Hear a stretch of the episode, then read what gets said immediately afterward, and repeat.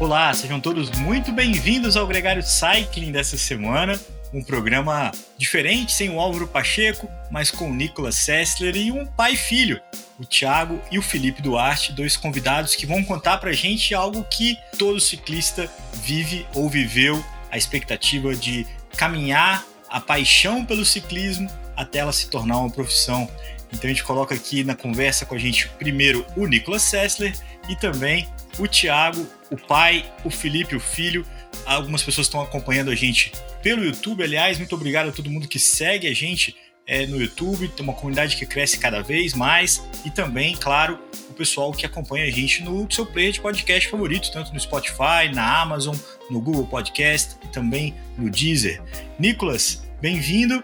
Um prazer ter você de volta no Cycling, né? Nosso encontro normalmente é às segundas no Radio. Hoje a gente está aqui, plena sexta-feira, trazendo o que a gente gosta, falando de ciclismo. Falando de ciclismo, de corrida de bicicleta, de atleta e de competição, né?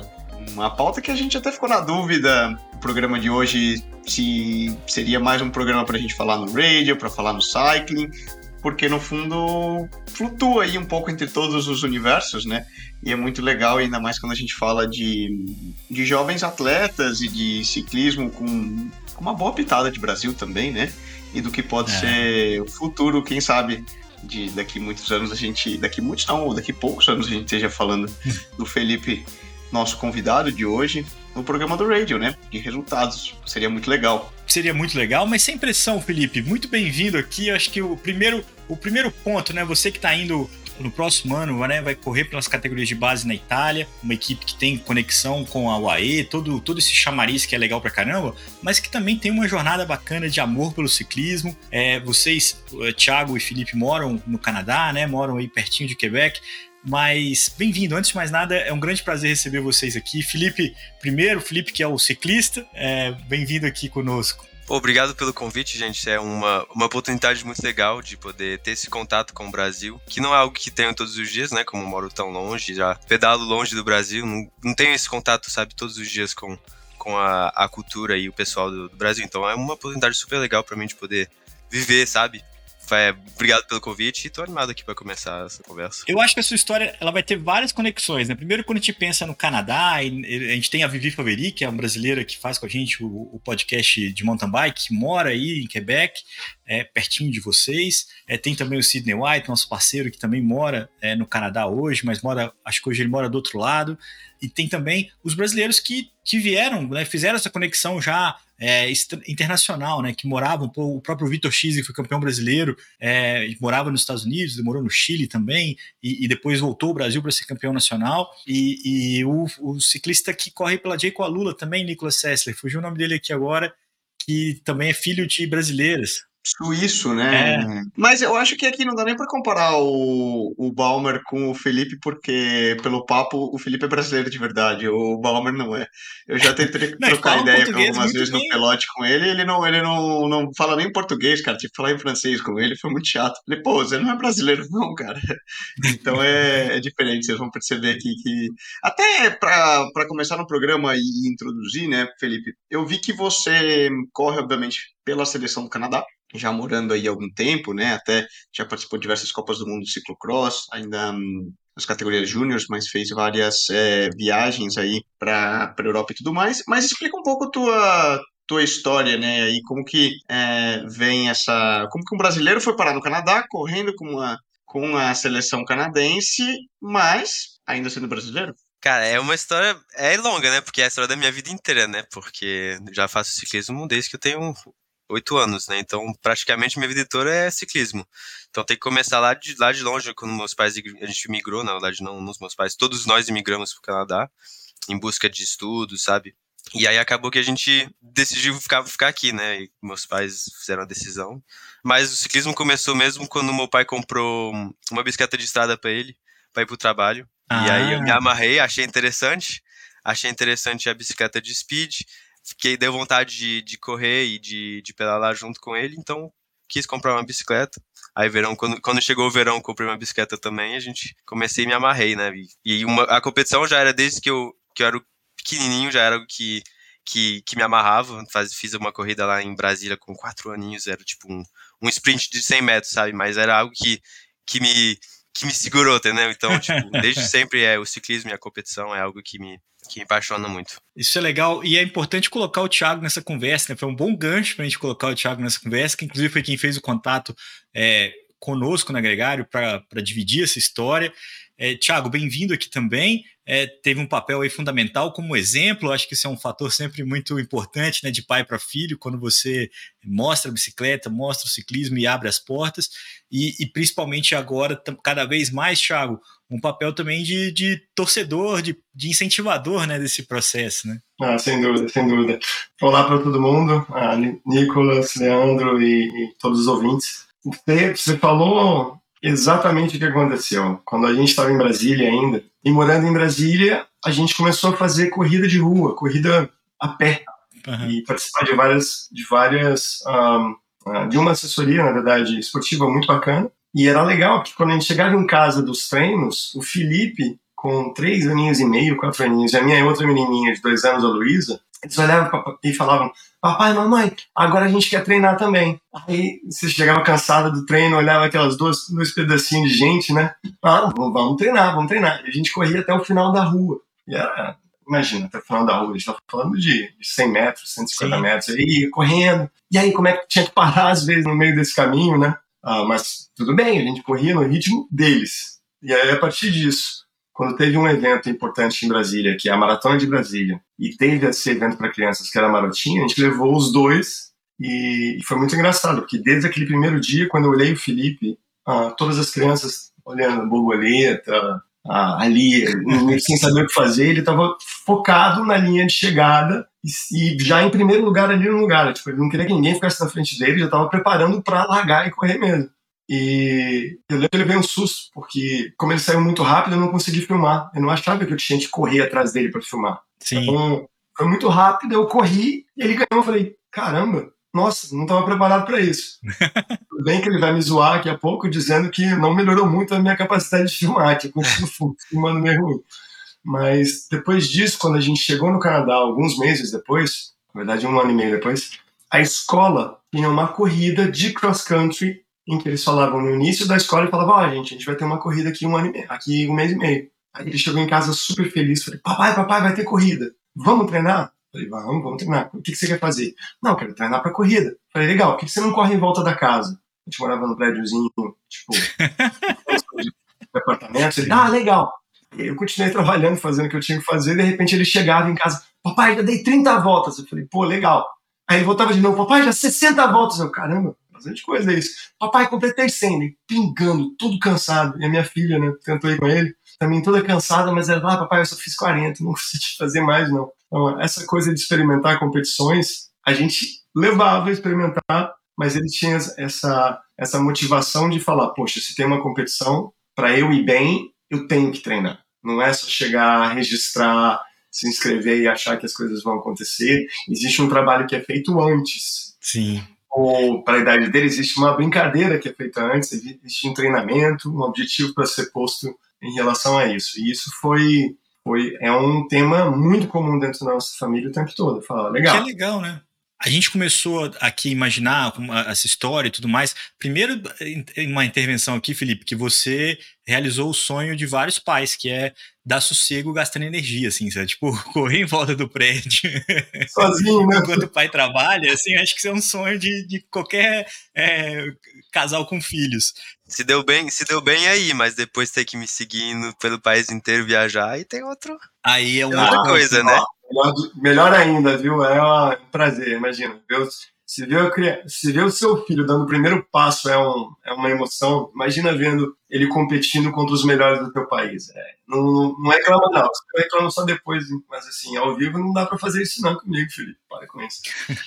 mas agora falando sério, eu acho que isso é uma diferença, infelizmente, grande de estar aqui no Canadá e estar no Brasil. Essa era a nossa pergunta. Uma criança de 5 anos, 6 anos, correr fora, às vezes, às vezes a gente se preocupa muito no, no país com, com relação a a violência, a trânsito, a uma série de questões, né? Então a gente teve sorte de poder fazer isso. Quando o Felipe tinha 11 anos, ele estava com a bicicletinha dele de rua já, já era uma bicicleta melhor, uma feltzinha bonitinha, com sores, grupozinho bem simples, mas pequenininha, 24 polegadas, linda bicicleta. E aí eu levei ele para brincar com um amigo canadense, que também tinha bicicletinha de rua tudo mais. Eu falei, ah, legal, então vocês vão para onde? Perguntando pro pai. Ele olhou para mim, não, não, eu tô fazendo jardim aqui, eles vão ficar aqui num raio de 3 quilômetros. Quando ele falou, eles vão ficar num raio de 3 quilômetros, eu entrei no carro e falei com a minha mulher, eu falei, amor, isso é uma loucura, isso é uma doideira, isso não existe. Quando que a gente ia deixar uma criança de 11 anos, duas, né, de 11 anos, com duas bicicletas que, poxa, são caras, principalmente se a gente traduz isso em reais, são caras, soltas, brincando. Aí minha mulher olhou para mim e riu e falou assim: é, só na nossa infância mesmo. Eu falei: caramba, é verdade, né? É, é um mal moderno, né? É uma situação que é complicada. Agora, além, então, a gente já falou de dois elementos aqui importantes, que é o apoio familiar e um pouco do contexto social do Canadá que permitiu né, você poder é, dar, dar essa liberdade para ele. Mas o quanto que o Canadá também ofereceu de oportunidade, porque é, Felipe corre pista, corre ciclocross, corre estrada, corre né, uma série de, de eventos diferentes, né, uma multimodalidade, que são essenciais para a formação de um ciclista. A gente sabe disso, né? Agora, na prática, fazer isso é mais difícil, né? A gente fala de oportunidade, começou aí. É, na escola aqui, quando eu cheguei no ensino médio, tem programas de, de esporte, que tem hockey, tem futebol, tem um monte de esporte diferente, e tinha um esporte também que era o ciclismo de montanha, bike de montanha, né? não tinha ciclismo de estrada, então falei, pô, deve ser, deve ser igual, é, mountain bike, deve ser igual, vou fazer mountain bike então. Aí, aí eu comecei a fazer mountain bike, e com, com esse programa na escola, que era, a gente fazia amanhã nos estudos e à tarde no esporte, com, com o técnico e com o grupinho. Então, com, esse, com essa oportunidade de fazer a escola, de fazer a bike, de treinar todos os dias, eu, eu abri as portas para fazer a mountain bike, para fazer o ciclocross. Aí depois veio a pista, que, pô, a gente tava. Pô, se eu tô se eu tô ganhando um monte de habilidade fazendo mountain bike, ciclocross, por que a gente não vai na pista lá durante o inverno, ver o que que dá? Ver se, a gente, se eu consigo aprender, consigo aprender com, com o pelotão, com as novas pessoas. Então, é, tem, são detalhes pequenos, tipo o programa na escola, que abriu a porta para explorar as outras oportunidades que tem, tipo pista, ciclocross, essas coisas. Essas outras oportunidades também são relacionadas com a escola ou são os clubes locais? Como é que foi esse, esse, esse contexto? Eu diria que o ciclocross foi bem, foi bem junto com, com o programa da escola, porque o nosso técnico incentivava a gente para ir fazer as competições locais, que era uma hora de carro mais ou menos no máximo de distância. Então eu falava, vá, esse fim de semana tem essa corrida aqui, vamos lá todo mundo fazer, ou pedindo assim, ah, tem, tem sete coisas na temporada de ciclocross, vamos dizer. Ele recomendava, vamos fazer duas lá pelo menos, para ver se vocês gostam. Então, tem, tem esse apoio da escola com o técnico que, que incentivava a gente a ir fazer as corridas, e tem também, obviamente, tinha as corridas, a, as competições, a série local que, que existia, né? Porque senão não, não iria para fa fazer o ciclocross. Uh, tem uma, uma, uma, característica interessante do, do, esporte no Canadá, que aqui uh, existem os clubes, mas raramente existe uma assessoria esportiva. E os clubes, pelo menos no Quebec, que é a província francófona né, daqui, você um, um, clube ele tem que ser sem fins lucrativos. Então a barreira de você comprar uma bicicleta que já é caro, pagar um centro de treinamento, fazer as competições, então tem uma série de coisas que fica um, um custo muito menor. Por quê? Porque como o objetivo não é lucro, o valor para você fazer o, o, a temporada toda, né? Fazer a temporada toda é um valor mais reduzido. Essas provas de ciclocross eram também feitos por, por voluntários e por algumas lojas de, de bicicleta. Então a inscrição, pra você ter ideia, a inscrição desse ano aqui agora, para quem é, tem menos de 15 anos, era 30 dólares para oito corridas. É, assim, é ridículo. Sim. Ridículo. É... O valor é irrisório. Muito mais acessível para introduzir muita gente, né? Que é justamente para falar assim: olha, gente, venham, venham uh, e, e, vejam o que acontece. Ah, tem uma expressão aqui que provavelmente deve ter em português, ou é filtro, se eu não me engano, que é construa a estrutura e as pessoas vão vir. Sim, faça muito ciclável. As pessoas vão começar a usar esse ciclável. Mas uhum. falar que ah, não adianta fazer que ninguém vem, ou aí nada acontece. Então, tem muita gente que é muito, muito apaixonada pelo ciclismo e que faz de tudo para que as crianças sejam, sejam expostas a isso. Com o ciclocross, a gente tem essa sorte de ter essa série tão legal perto. Com a pista, era um senhor, cara. Ele tá com 75 anos hoje. E no ano passado, ele falava, ah, no ano passado e retrasado, que o Felipe fez, fez várias competições também, fez o campeonato canadense, fez uh, o campeonato da, da, outra província, porque o Quebec ainda estava sem, sem velódromo coberto, e falou assim, ah, não, vamos lá, eu já consegui uma bicicleta emprestada para você usar, tá, a bicicleta é de 1985, não tem problema, é uma bicicleta, dá para andar na pista. Tem menino correndo com bicicleta Argon, que foi usada nos Jogos Olímpicos do, nos últimos Jogos Olímpicos? Tem, mas assim, não é, esse, não é essa a diferença. Né? Assim, vai lá e vai fazer para aprender e para curtir, para fazer novos amigos e para aproveitar. Brincar, né? Então aqui é muito comum isso. Você vê o velódromo alugando bicicleta num preço razoável. Aí quando eu digo razoável, tá 20 dólares pelo dia. Uh, se você não tem sapatilha, aluga a sapatilha por 10 dólares, uh, fazendo com que as barreiras para participação sejam as menores possíveis. E aí você, você fala, poxa, vale a pena, é legal, dá para ir, descobrir, gostou, gostou, continua, não deu, continua. Essa é uma boa questão, porque do que, que você gostou, Felipe? Porque você foi, você tem um foco no ciclismo de estrada, isso parece bem evidente desde o começo da conversa, até da sua, é, aqui já antecipando um pouco, né, da sua próxima temporada é, no ciclismo europeu, mas como é que foi mountain bike, ciclocross, pista? O que, que você curtiu de cada uma dessas modalidades? O que, que você pôde trazer delas para o seu, seu biotipo, né, para o seu perfil de ciclista de estrada? É, então eu comecei na estrada. Então depois eu fui, foi aí que eu fui explorando com as outras modalidades. Mas o que eu gostei de cada uma delas é que você pode usar é, conhecimentos e, e, habilidades da mountain bike ou do cross ou da pista, trazer elas para a rua. Ou você pode trazer habilidades da rua para trazer elas para o cross. Por exemplo, quando eu cheguei na Europa, eu fiz o ciclocross esse ano passado, né? Fazer as Copas do Mundo. E ter, ter tido a oportunidade de correr com 80 pessoas assim, na largada. 80 júniors, né? feroz, assim, e batendo, batendo, tipo, pra, pra ganhar, né? Dando tudo pra, pra, pra passar na frente na, na, na, curva, na primeira curva. Deu essa confiança de quando eu fui pra Europa na rua a primeira vez, é, para correr esse ano, em maio. Já tinha essa, essa confiança de estar tá num pelotão, de estar tá batendo com os caras de, de, de igual para igual, sabe? Não, não teve essa barreira pra, pra mim, sabe, me, me constrangir. Com a mountain bike é a mesma coisa. Eu, depois de eu ter feito a mountain bike, sabe, treinando nas trilhas, treinando na habilidade, fazendo saltos, eu cheguei na rua e onde eu tinha dificuldade antes, tipo, na última, vamos dizer, a última curva de um, de um critério, que aqui no Canadá é bem popular os critérios, a gente vê nos, nos, nos vídeos uh, dos americanos também. Uhum. Sempre tinha dificuldade de estar tá junto e pegar a última curva rápido para ficar junto com os caras pro sprint. Depois de eu ter feito a mountain bike, eu cheguei lá e fazia, comecei a fazer as curvas mais rápido que todo mundo. Comecei a pegá-las com confiança, comecei a aprender como é que é. Ah, tem que pegar desse jeito, tal jeito, ou entendeu? Ajustar o meu equipamento, que a mountain bike tem muito disso também, tem que ah, pressão é exata ou suspensão é exato. Então aí eu trouxe isso para a rua também, que não era o que eu fazia antes ou que eu tinha pensado de fazer, sabe?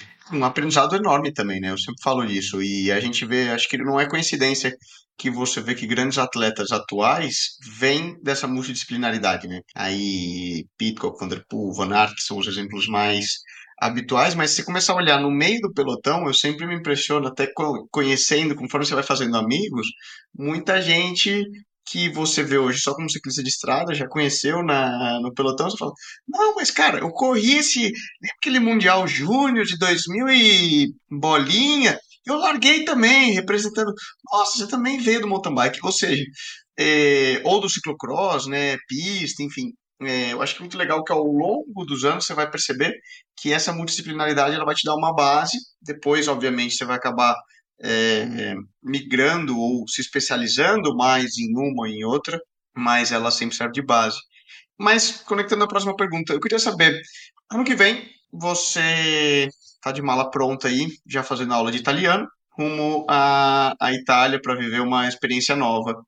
Então você vai para a essência, para o berço. Como surgiu a ponte para você, você ir para Itália? De novo, é, é tudo uma é, são tudo eventos que se seguiram e que deram a, a acontecer a, ter essa oportunidade que apareceu para mim mas tudo começou ano passado é, como o pai me me, me enchendo o saco, vamos dizer, como foi assim que a gente falou ontem com, com o Auro, né?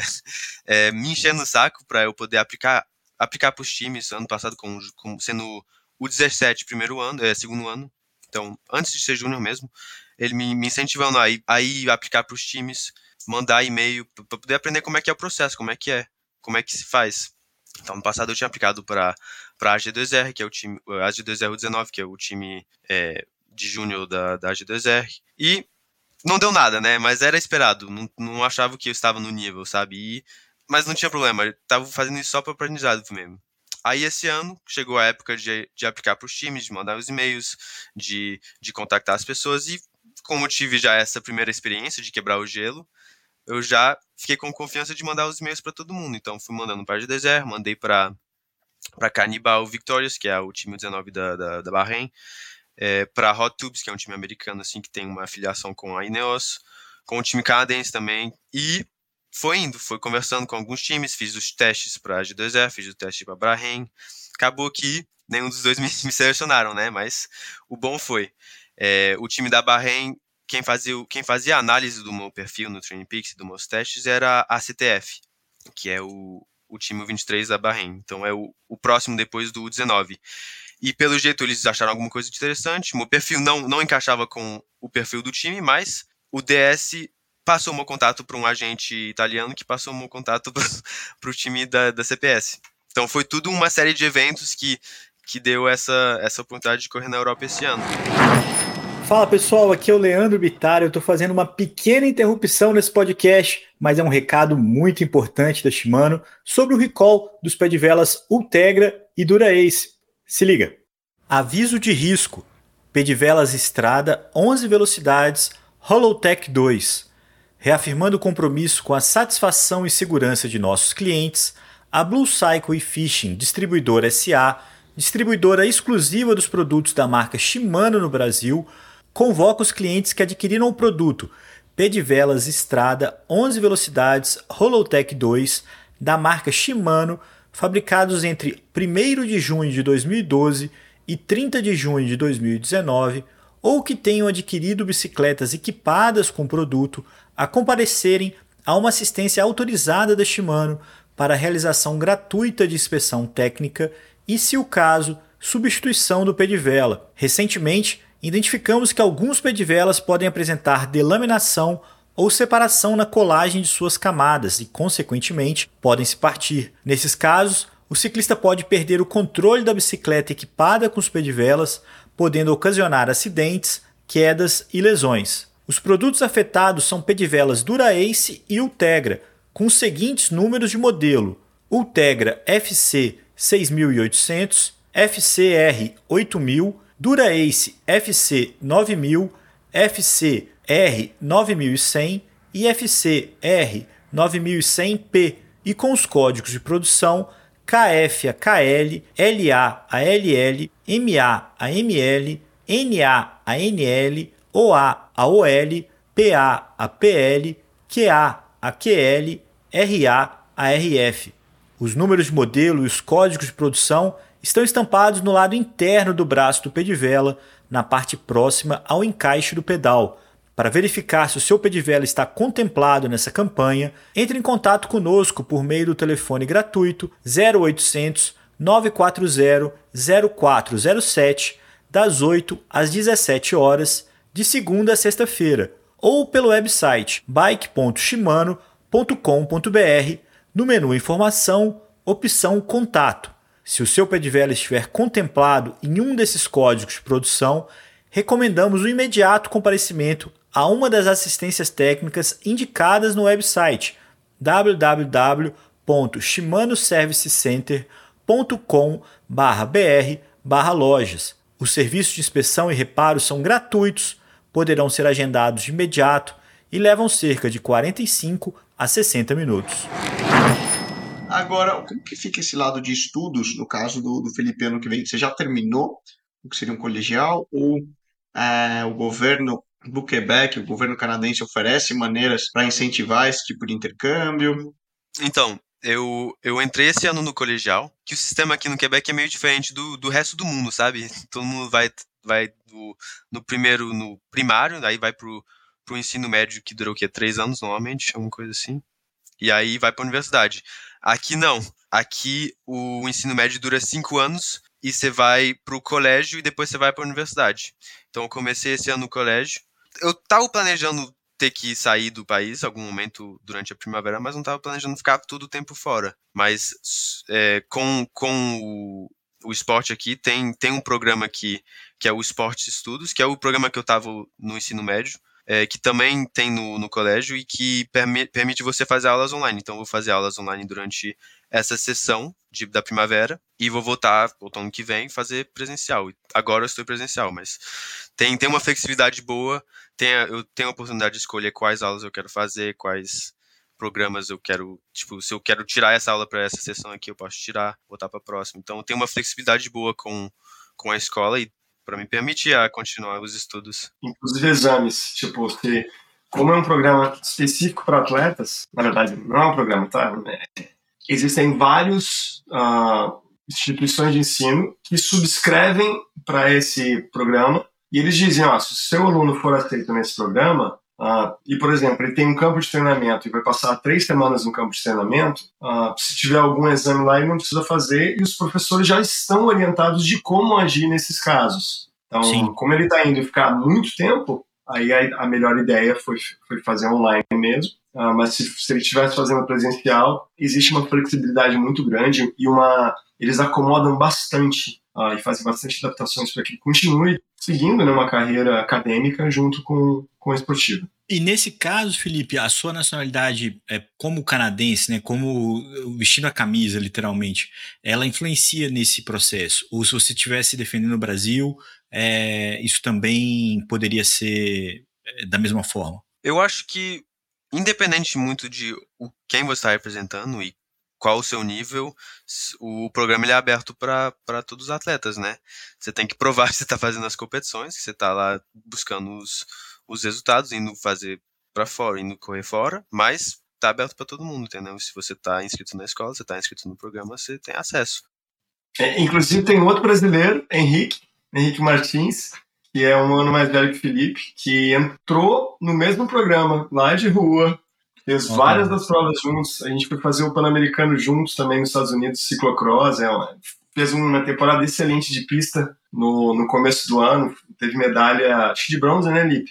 Com a. Não, de prata. Medalha de prata na perseguição por equipe uh, do, do, canadense. Então, assim, é um menino nota 10. Legal. E, bom, ele tam, no mesmo sentido de que. É, mas Bom, ele também tem passaporte brasileiro e canadense agora, Mas se ele escolhesse, digamos, representar o Brasil, acho que também continuaria tendo o mesmo benefício.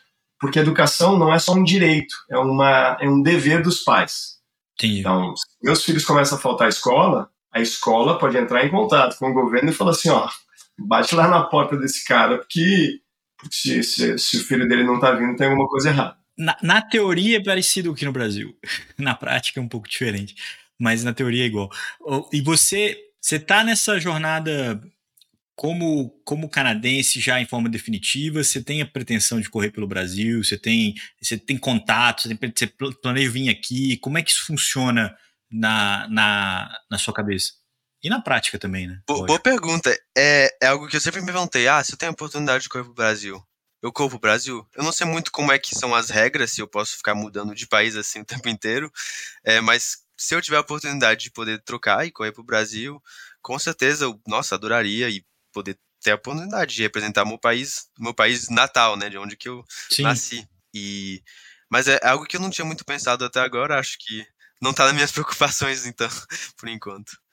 Isso para já tirar a dúvida, a regra da, da UCI permite uma mudança de nacionalidade. Então você poderia é, mudar a tua licença para uma licença brasileira é, e correr pelo Brasil, se afiliar à CBC, por exemplo, e representar o Brasil, e, eventualmente, um retorno, que é, vamos dizer, né, às vezes o, o cara, bom, mudei de, de nacionalidade, muita gente tem esse caso, né, virei brasileiro, tal, mas não gostei, não deu certo, realmente não tenho, tal. Quero voltar a ser canadense. Você pode voltar canadense. Só que você não pode depois nunca mais na, na tua vida voltar a realizar qualquer mudança. Esportivamente. Você não falando. pode, vamos pensar, quem tem três passaportes, lá, depois você virar italiano, hipoteticamente. É, você não pode, então, olha, canadense, Brasil e depois italiano. Não, você pode, ir pra, você pode virar brasileiro, depois você pode voltar a virar canadense e acabou-se. Quem é um caso assim, Leandro? Você lembra do Henrik Hausler? Sim. Que era. Australiano, alemão?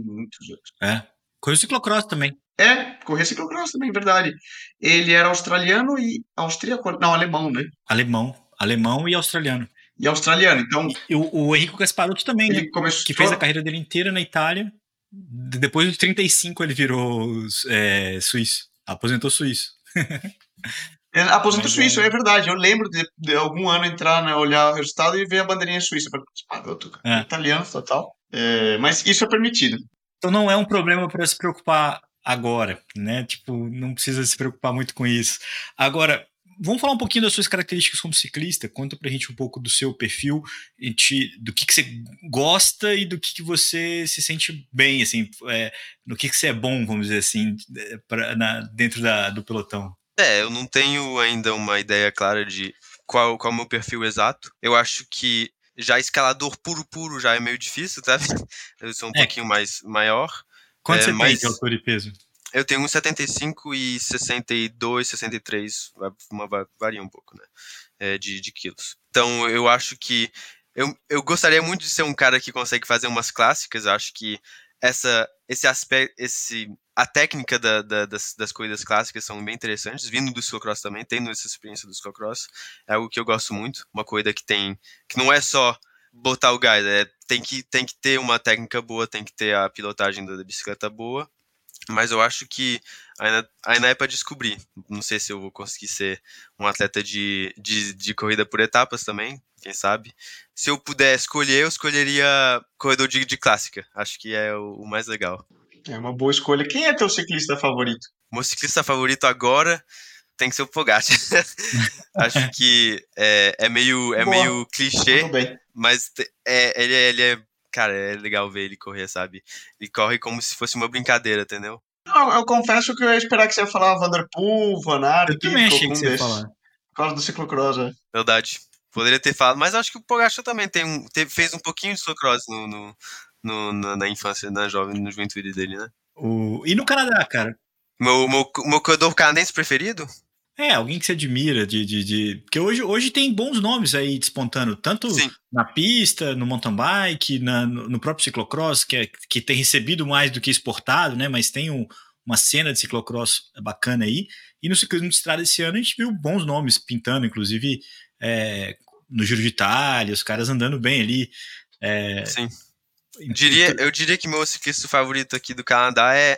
Tem dois. Um deles já está aposentado, mas é o Alex Cataford, ele aposentou ano passado. Eu tive na casa dele em Girona, na Espanha, durante umas três semanas, entre o Mundial de Cyclocross e as outras provas no começo do ano, então eu pude, pude ter essa experiência de conhecer ele, então eu diria que ele é o meu ciclista favorito canadense, mas já aposentou. Se não, o Derek G. Derek G. Ele, ele vem de Ottawa, vem de Ottawa, onde eu moro, né? Bom, eu moro em Gatineau, mas é um quilômetro, né? Do outro lado do rio. Então, esses dois caras são os, são os meus ciclistas favoritos aqui da região e de, do Canadá. E, e, o Derek G é do mesmo clube que o Felipe é hoje, né? Ele já, já correu pro, pro Ottawa Bicycle Club quando ele era da minha idade. Então é bem, bem legal. Pô, foi uma grande sensação do Giro de Itália desse ano. Foi, acho que foi vice em tudo, né? Acho que foi vice em cinco etapas, vice por pontos, vice é, um monte de classificação, mas foi a grande sensação. Assim, o cara mais valente, mais ativo da prova. É, acho que é uma boa escolha. Também acho que eu apontaria o Derek D também entre os meus favoritos. É, tá, tá no hype, pelo menos. Tá. E, o, e o Derek D foi. Ele estava com a equipe do Canadá nas Olimpíadas na pista, na, na perseguição por equipes. Então, inclusive, uma das, uma das formas que a gente. Ah, de novo, né, quando a gente diz, Lipe, qual é o teu objetivo? Eu tento aprender o máximo possível, essa é a minha paixão, é aprender, eu vim fazer meu doutorado aqui por isso.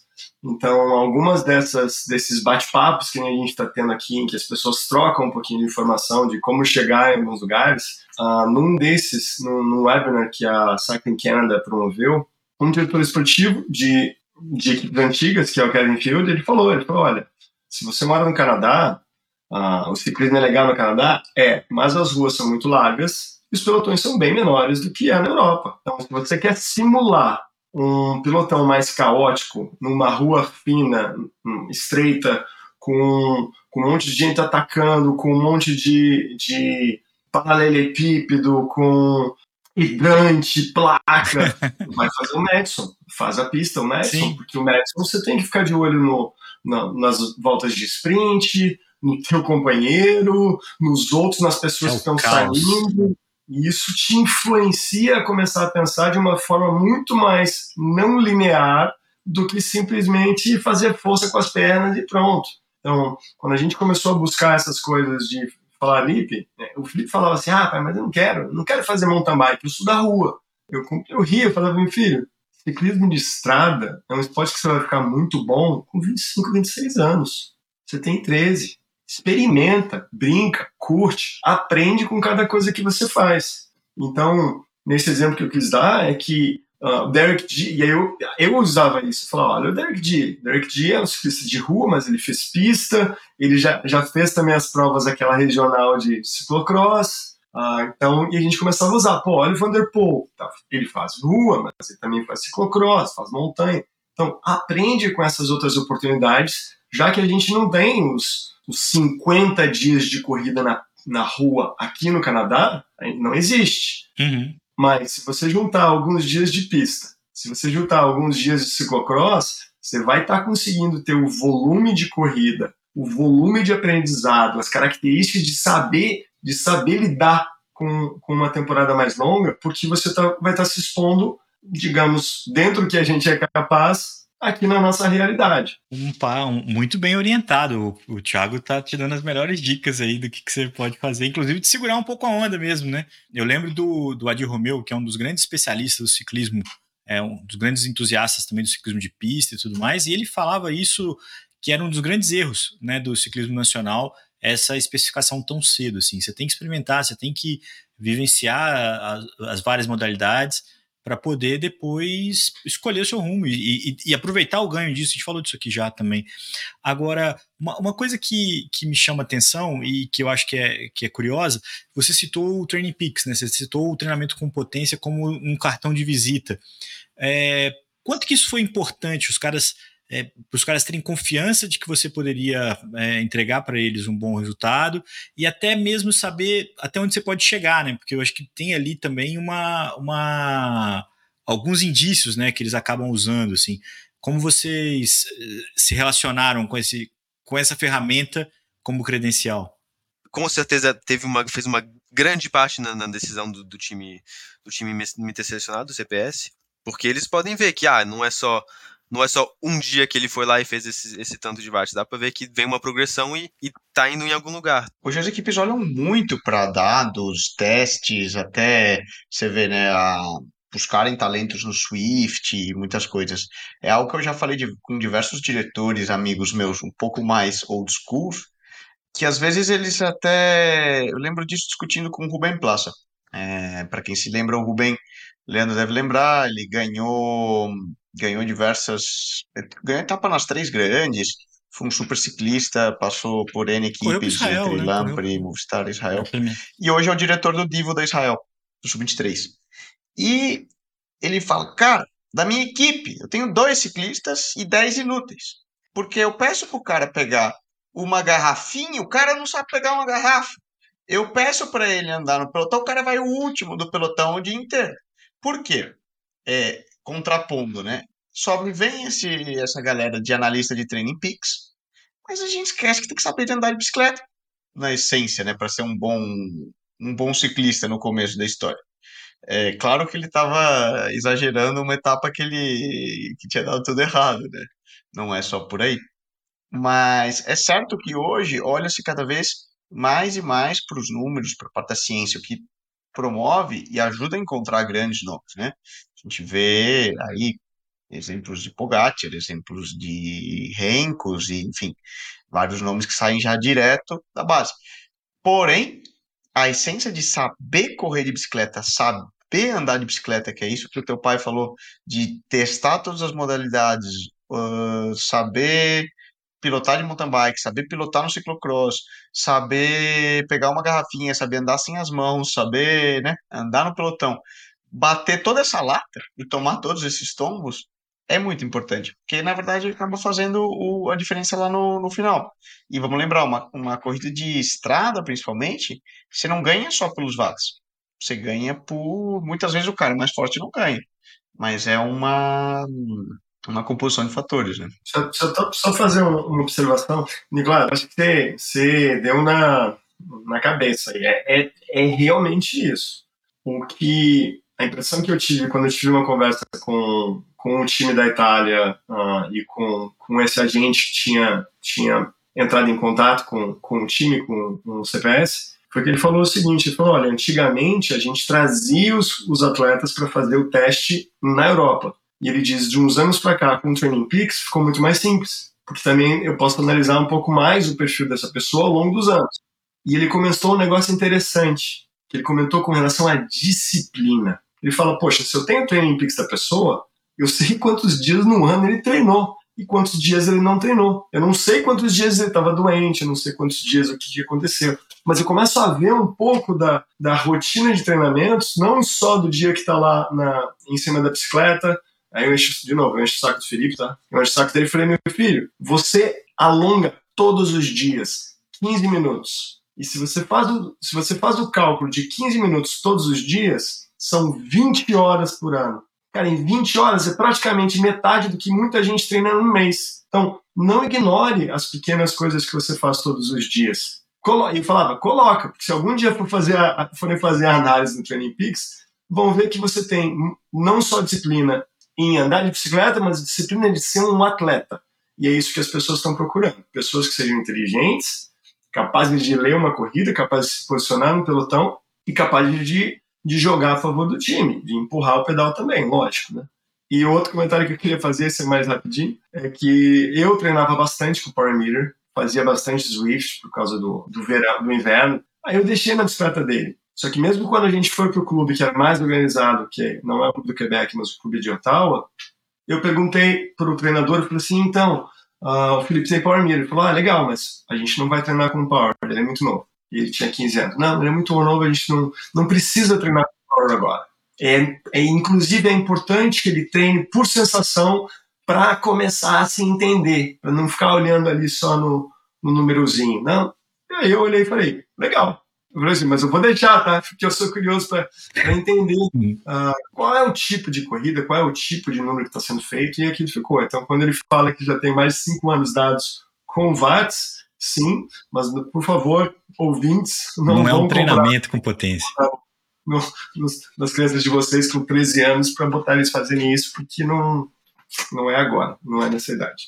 A experiência que vocês estão vivendo como pai e como filho nessa busca, nessa jornada pela, por uma, uma vivência no ciclismo, né, que, que eu não tenho dúvida de que é, não depende só de você é, essa busca pelo ciclismo profissional, acho que esse é o principal. Se depender só de você, eu não tinha dúvida que você seria, mas eu acho que né, é um mercado é, extremamente competitivo, assim, de, de, número de vagas mesmo falando, mas eu acho que é uma jornada que vocês já, já, já são vitoriosos, né, e, e é bem bacana a, a, a experiência.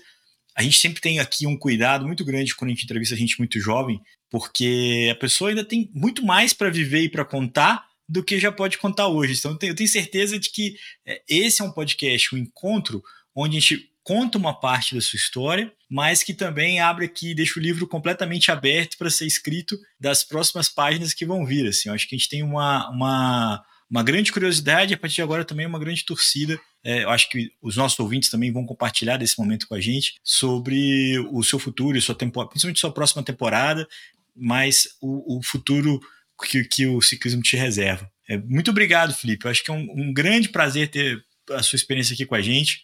Está mais do que convidado para voltar aqui e contar as próximas cenas desse capítulo. Sim, obrigado. É, com certeza não é algo que se faz sozinho, né? Sem o pai, sem a família, sem os amigos, sem a comunidade do, do Canadá e do Brasil, né? Porque às vezes eu faço arrecadação e todo mundo lá no Brasil me ajuda. Não, não é possível, né? Obviamente, não, não se faz sozinho, mas mas é, com certeza vai ter episódio seguinte aqui com vocês, vai, vai continuar escrevendo a história aqui. Tô animado, vai ser legal. E precisando de qualquer coisa lá em, na, na Europa, tá, tá perto, mas tá longe, mas qualquer coisa manda um sinal de fumaça. Tá do outro lado do Mediterrâneo ali. Com certeza. Valeu, cara. Muito obrigado. Thiago. Muito obrigado, muito obrigado mesmo. Isso eu comentei ontem com, com o Álvaro, quando a gente teve uma conversa. Eu falei, poxa, é, é legal demais o trabalho que vocês fazem com, com o Gregário Cycling. que é isso, não existe líder de equipe sem gregário. uh, Pogacar é um dos maiores ciclistas do mundo atual. Mesmo assim, não conseguiu ganhar porque a equipe do outro, do Zingegel, era mais, era mais forte. Então, contar com pessoas que estão dispostas a fazer o trabalho, que estão dispostas a puxa, contar essas histórias, a, a estimular a outras pessoas que estão vindo, isso é muito legal e, e espero que a gente possa, possa voltar para compartilhar mais histórias, mais aprendizados. As portas são sempre abertas e, e eu tenho dúvida, não tenho dúvida de que muitas pessoas se identificam com, essas, com esses sonhos e, e muitas pessoas vão se inspirar nas coisas, na, na, na, mentalidade que vocês propuseram, né, que vocês aplicaram nessa jornada que vive um grande marco agora, né, com o Felipe indo para a Europa ano que vem, correndo para uma equipe que sabe o caminho, que sabe onde quer chegar, e eu acho que tem tudo para ser uma grande experiência. Nicolas, obrigado. A gente se encontra segunda no Radio. E muito obrigado a todo mundo que chegou até aqui nesse podcast.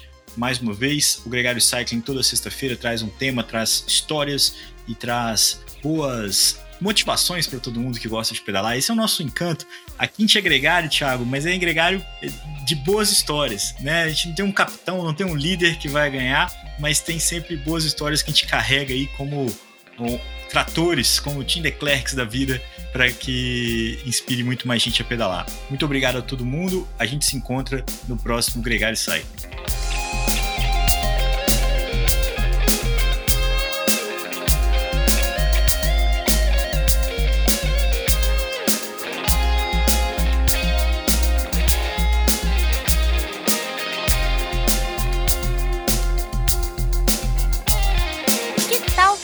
Pôster com a arte desse episódio. As ilustrações do Hudson Malta podem decorar sua casa. Entre em contato com a gente e saiba mais!